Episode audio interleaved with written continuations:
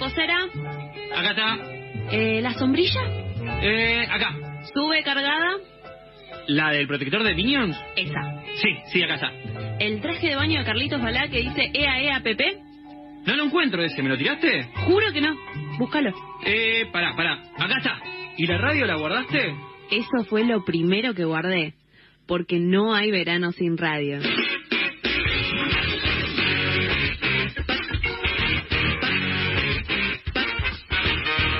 En la brea. La radio es un destino turístico. Siete y cuarto de la tarde y nos vamos para el sur del país porque hay que contar que en Chubut la explotación minera a cielo abierto y con uso de cianuro está prohibida desde que se aprobó la ley 505.001. Esta ley fue sancionada en 2003 tras un plebiscito donde el 81% de los y las chubutenses rechazaron la explotación minera. Pero hay que contar que en noviembre del año pasado el gobernador Mariano Arcioni presentó el proyecto de ley 128-20. Este proyecto, que fue girado solo a una comisión, busca zonificar y habilitar emprendimientos megamineros. Esta semana se trataría en la legislatura este proyecto de ley y para hablar de lo que podría significar todo esto, estamos comunicados con Viviana Moreno de las asambleas de vecinos autoconvocados por el no a la mina en Esquel. Viviana, ¿nos escuchás aquí? Norman Facundo y Ayelen te saludamos desde la tribu. Hola, bueno, muchas gracias por el espacio, ¿no? Y por difundir eh, en lugares lejanos lo que están tratando de tapar los medios más grandes, ¿no? De lo que está ocurriendo en Chubut.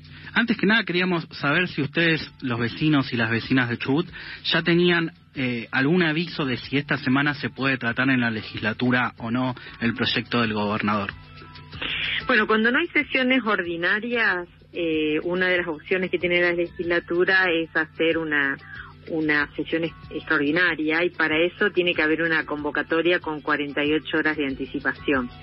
Uno de los diarios afines al gobierno, eh, que digamos tienen una letra, la letra es, diríamos, similar en todos los medios que están alineados con el gobierno y aparecen al mismo tiempo usando los mismos términos, eh, dijo, habló de esta sesión especial para el jueves 28 pero bueno, eso lo sabremos mañana porque mañana debería, diríamos, anunciarse esta sesión, sesión extraordinaria.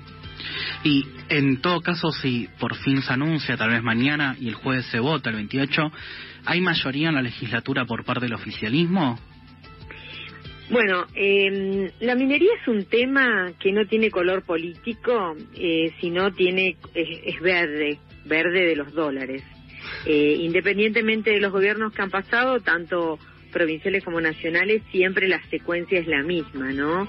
Se mueve por intereses eh, momentáneos y de quién puede sacar mayor provecho, porque diríamos, lo único que provee la megaminería es un enorme beneficio económico para unos pocos, para los empresarios locales y, los empresarios eh, de las multinacionales que explotan el, yacimiento y para quienes pueden sacar algún proyecto, eh, provecho político. Eh, hasta que terminó la, las sesiones ordinarias no tenían mayoría. Ellos necesitan 14 votos, son 27 los diputados, se aprueba por mayoría simple. No tenían los, los 14 votos. Muchos de los diputados, o porque no les convenía, porque este año 2021 es un año de elecciones y a lo mejor tienen, diríamos, deseo de tener, de continuar haciendo política o, o algún cargo, y, y otros porque hay un rechazo social enorme y, en, la provincia y diríamos esto tendría un costo eh, enorme acompañar al proyecto. Pero diríamos desde desde las gestiones que hizo el gobierno provincial no pudieron, entonces ahora recurrieron al presidente de la nación y es quien está presionando a, diríamos, a la gente de su partido. En este momento hay una reunión del presidente del PJ que no pensaba apoyar el proyecto, es el señor Linares, eh, y, está con el presidente justamente para hablar de, de, este proyecto. Están buscando poder aprobarlo. Linares es el mismo que dijo que iba a haber sanciones para los del PJ que voten a favor, ¿no? Sí, pero es el mismo que cuando Aranguren vino a hacer la cumbre minera dijo que había que hacer megaminería en la meseta. O sea, con una facilidad se cambian de, de, disfraz que a unos les, resulta, diríamos, a veces increíble.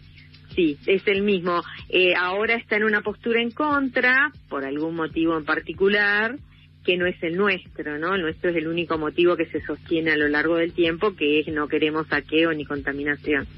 Eh, y él dijo eso, ¿no? Que, que se alinearan quienes formaban parte del bloque, eh, diríamos que está con él, pero bueno, el ISECHE, que es uno de ellos, de los que forman parte de ese bloque, digamos, se autorrepresentó y viajó a encontrarse con Fernández la semana pasada junto con el gobernador y va a, a acompañar el proyecto. ¿Y el vice Ricardo Sastre? También, bueno, Ricardo Sastre hace exactamente un año está, porque diríamos, lo, uno aparece, ¿no? Lo que uno publicó en, las redes sociales. Él estaba en contra del proyecto, hace exactamente un año. Y hoy está acompañando el proyecto de, del Ejecutivo. Así que, bueno, esto es así. Eh, y en cuanto a las presiones, ¿cómo andas, Viviana? A ver, Facundo te saluda. hola, eh, ¿cómo estás? Bien, todo bien. Y en cuanto a las presiones por parte del lobby minero, eh, porque una diputada ya había denunciado que hay diputados que están cobrando plata, ¿no? Para aprobar el proyecto. En realidad, diríamos, siempre atrás de, de la megaminería hay dinero. Y diríamos, no sería la primera vez eh, que, que el lobby funciona así en el año 2014, donde se aprobó, diríamos, también una zonificación, que después no tuvieron la cara para llevarla adelante y, fue derogada. Eh, uno de los diputados recibía instrucciones del gerente de la minera durante la sesión, hay fotos, se hizo famosa en todo el mundo esa foto. O sea, es un es habitual, ¿no? Como eh, que, que eh, atrás de esto hay dinero y promesas de dinero y bueno, el, legislador que se vende acompañará al proyecto. Eh, en realidad diríamos hay, hay falta de conocimiento real que es el que nosotros tenemos hace 18 años cuando aparece eh, esto de la minería a cielo abierto como nueva minería de la cual nosotros no conocíamos y, nos interiorizamos y dijimos esto no es bueno para nadie, ni para Esquel, que eh, era el, el, plebiscito fue por un proyecto de, una mina de oro en Esquel, ni, ni para nadie de la, de la provincia. Por eso, diríamos, fuimos creciendo y hoy tenemos asambleas en todos lados. Excepto nosotros que mantenemos una línea eh, idéntica a lo largo de los 18 años, los, los representantes políticos van y vienen en sus en sus eh, posiciones. Por eso, hasta diciembre no tenían los 14 votos, ahora no sabemos. Y con la reunión de hoy de, de Fernández, no sé si eh, este Linares, que no se pensaba doblegar, eh, mañana eh, pone a todos sus diputados a votar el proyecto. Todo puede suceder. Lo que pasa que esto, al igual que Mendoza, se frena en la calle. Esto no hay para las asambleas ninguna otra posibilidad que el rechazo social abierto y manifiesto, que fue, digamos, por eso la pandemia fue muy, mm, muy utilizada políticamente, porque, digamos, nos, nos paralizó de la calle en determinados momentos y no está bueno, ¿no? Y mientras tanto vendieron la minadora acá a otros a otros eh, empresarios. Hicieron toda esta maniobra justamente este año de la pandemia para intentar hacer este proyecto presentar este proyecto del ejecutivo que tiene tres causas legales sobre el proyecto. Una falsificación, una falsedad ideológica, que todavía no, la, justicia no se terminó de, de, resolver, una denuncia por coimas a los diputados, que tampoco se terminó de resolver, eh, y una presentación sobre ilegalidad e inconstitucionalidad y, de no respetar los pactos como el acuerdo de Escazú, que está, digamos, adherida la, la República Argentina, lo mismo que el convenio 169, que los pueblos originarios tienen que ser los primeros en ser consultados, y ahí hay siete comunidades de pueblos originarios y nadie les fue a preguntar qué piensan. En esa rama lo que te quería preguntar a Yelena, acá habla, en la semana pasada el oficialismo realizó una convocatoria abierta para discutir el proyecto. ¿Qué tan plural fue esta convocatoria? Eh, la, la, convocatoria fue una puesta en escena. Primero porque eh, la, la, decidieron, es decir, los invitados se enteraron el viernes a la tarde, algunos recién la invitación les llegó el fin de semana de que esto empezaba el lunes, ¿no? Y mm, iban a hacer eh, durante una semana, a las apuradas, tres reuniones por día, y, y en realidad, diríamos, el, no era para cuestionar el proyecto sí, el proyecto no, era para mejorar el proyecto. Y, y digamos, la gente no mm, prominera, diríamos, como los gremios petroleros, la UOCRA, eh, los camioneros eh, y, bancarios que acompañan este, este proyecto. Ninguno de los otros gremios fue invitado y, y, las entidades más prestigiosas, que son las universidades, o sea, CEMPAT con ICET, eh, la, unidad la Universidad Tecnológica Nacional, el INTAT, eh, la, algunas religiones como los obispos de la Iglesia Católica, vieron que era una maniobra para decir si participaron todos y poner la foto de que esto había sido democrático y decidieron que esto no era ni, ni la, la, forma en que se hace un supuesto debate y no participaron. Así que fue una mentira. Y de los legisladores, en algunas charlas participaron tres de los 27. Eso, digamos, es, es sí un, una puesta en escena. Viviana, vos recién hablabas de que es año electoral. Hay que acordarse que Arcioni asumió diciendo yo estoy en contra de la minería y lo primero que hace es impulsarla. Eh, hablamos de las internas del PJ. También está Pablo Moyano con camioneros. Los camioneros, como sabemos que en Chubut estaban en contra de la minería y ahora están a favor. Hablamos también del lobby minero, pero también hay un lobby político que está bancado, obviamente, por el lobby minero. Pero esto, como vos decís, políticos que un día dicen una cosa, al otro día dicen otra. Exactamente. Bueno, y los gremios, eh, diríamos, juegan un, un, un rol esencial. Eh, les quiero recordar, no sé si ustedes saben, que nos deben eh, tres meses de sueldo y eh, eh, a muchos de nosotros no terminaron de pagarnos el aguinaldo de junio y nos deben el de julio, el de diciembre. Entonces, eh, los gremios también son cómplices de sostener este gobierno. Nunca, eh, yo vivo en Esquiel desde el año 86, soy rosarina, me vine a vivir acá porque sentía que este era el paraíso, Esquiel es un lugar maravilloso y la provincia era una provincia donde el Estado tenía un rol fundamental. Yo, soy bioquímica y trabajo en salud pública, me jubilé hace un par de años y digamos, la salud pública era una maravilla comparada con lo que yo conocía, diríamos, en el centro del país.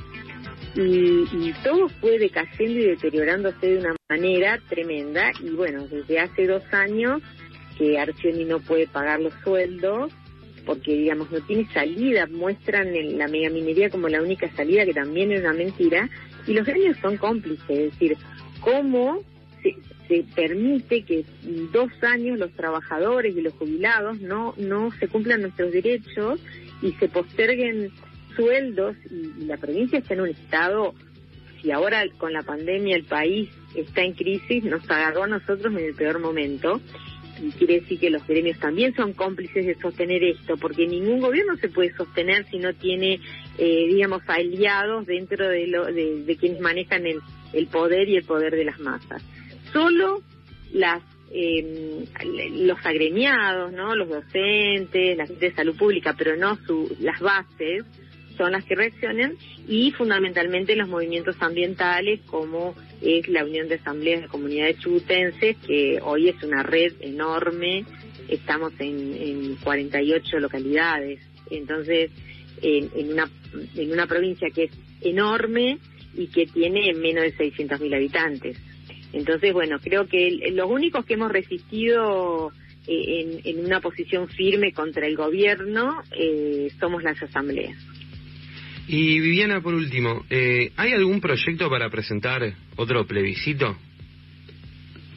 Nosotros, bueno, eh, el plebiscito de Esquel fue un plebiscito no vinculante, que estaba permitido porque lo, lo hace, lo, digamos, está en, la, en nuestra constitución provincial.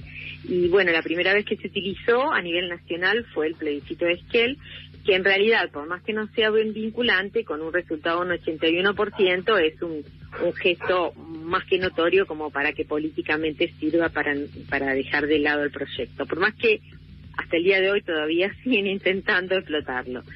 Eh, y, y a nivel eh, provincial sí existe la posibilidad de un plebiscito. Los plebiscitos son sobre leyes y eh, sí es vinculante y el poder eh, ejecutivo no lo puede no lo puede vetar no el resultado de, de- este plebiscito el tema nosotros eh, en particular uno sabe que diríamos tendríamos que ser muy cuidadosos para evitar cualquier tipo de tipo de trampa no eso es eso es importante pero debería tener a exigir una ley la que se ve, vota o no. Pero nosotros utilizamos otro recurso que también es constitucional, que es presentación de una ley por iniciativa popular. Es decir, esta ley 5001, que solo hablaba de minería a cielo abierto y solo hablaba de uso de cianuro, eh, ampliarla a todas las otras explotaciones mineras con otro tipo de compuestos igualmente tóxicos, o sea, porque el proyecto Navidad de la Meseta va a usar santatos que también son tóxicos, o, o las minas de uranio van a usar ácido sulfúrico y, digamos, la explotación del uranio tiene un, daños ambientales enormes. Entonces, para cubrir todo, nosotros diseñamos una ley, un proyecto de ley por iniciativa popular, que tiene el número 129-20. Entraron juntos la zonificación y el proyecto por iniciativa popular. Lo que tiene que ir es acompañado por el 3% del padrón electoral y nosotros mm, duplicamos el, el 3% y lo presentamos con, en, en medio de la pandemia, en 100 días juntamos 30.900 firmas de chubutenses acompañando este proyecto. Eh, el Poder Legislativo está obligado a tratarlo dentro de los seis meses. Eh, no está obligado a aprobarlo, pero sí a tratarlo. No, no lo puede encajonear, diríamos, este proyecto. El tema concreto es que si habilitan la zonificación, el, el proyecto de iniciativa popular que, diríamos, prohíbe la, mega, la minería, la megaminería en toda la provincia, no, sería un sinsentido. Toda la provincia menos lo zonificado, o sea, son, son antagónicas las leyes. El estudio debería ser conjunto de las de ambas leyes y, hacer, diríamos, una, una divulgación como masiva y elegir, diríamos, uno de los dos proyectos. Esa, esa sería la salida lógica, democrática, el, el tratamiento conjunto de ambos proyectos. Y bueno, estamos a la espera de eso, ya nos traicionaron una vez, que la modificaron y la convirtieron en una ley mi- minera y esta es la segunda vez. Nosotros somos muy insistentes en plena pandemia de presentar el proyecto de ley y de lo cual no estamos arrepentidos porque también tiene un peso dentro de la legislatura. Viviana, atravesamos muchísimo la comunicación con FM La Tribu. Estaremos pendientes de lo que pase esta semana en Chubut, recordando, como vos dijiste, lo que pasó el año pasado en Mendoza con la, la 7722, que le decía que no contamine el agua y que los y los y las diputadas provinciales habían apoyado y después se tuvieron que dar vuelta por la presión de la gente. Esperemos que tanto el oficialismo como la oposición escuchen al pueblo chubutense y nuevamente, como hicieron hace 18 años, logren eh, defender lo que son los recursos naturales de la provincia. Sí, nosotros seguimos en la calle, eh, cada vez somos más y, y bueno, y lucharemos. Lu- No, no pensamos, aquí no se, no se paraliza nadie, nosotros seguimos igual en la trinchera, sin descanso desde hace 18 años, por eso llegamos, eh, nosotros decimos, desde mi ventana yo veo la montaña que querían explotar y todavía está aquí. Y, decimos eso, ¿no? La montaña está en pie gracias a, la- a su gente. Y creo eso, vamos a defender la meseta y vamos a defender al único río que tiene Chubut, que lo atraviesa de oeste a este y que un tercio de la población de la provincia se abastece de agua de ese río. Te mandamos un fuerte abrazo y estaremos pendientes de lo que pase esta semana por allí. Bueno, gracias a ustedes por el espacio, un gusto, eh, nada, comunicarnos con, con ustedes y bueno, para nosotros es un medio muy apreciado. Te mandamos un abrazo. Estamos abrazo. comunicados con Viviana Moreno de la Asamblea de Vecinos Autoconvocados por el no a la mina en Esquel, por esto de que el jueves tal vez se podría aprobar el proyecto del gobernador Mariano Orsoni para zonificar y habilitar emprendimientos megamineros en una provincia donde, lo está, donde está prohibido por ley.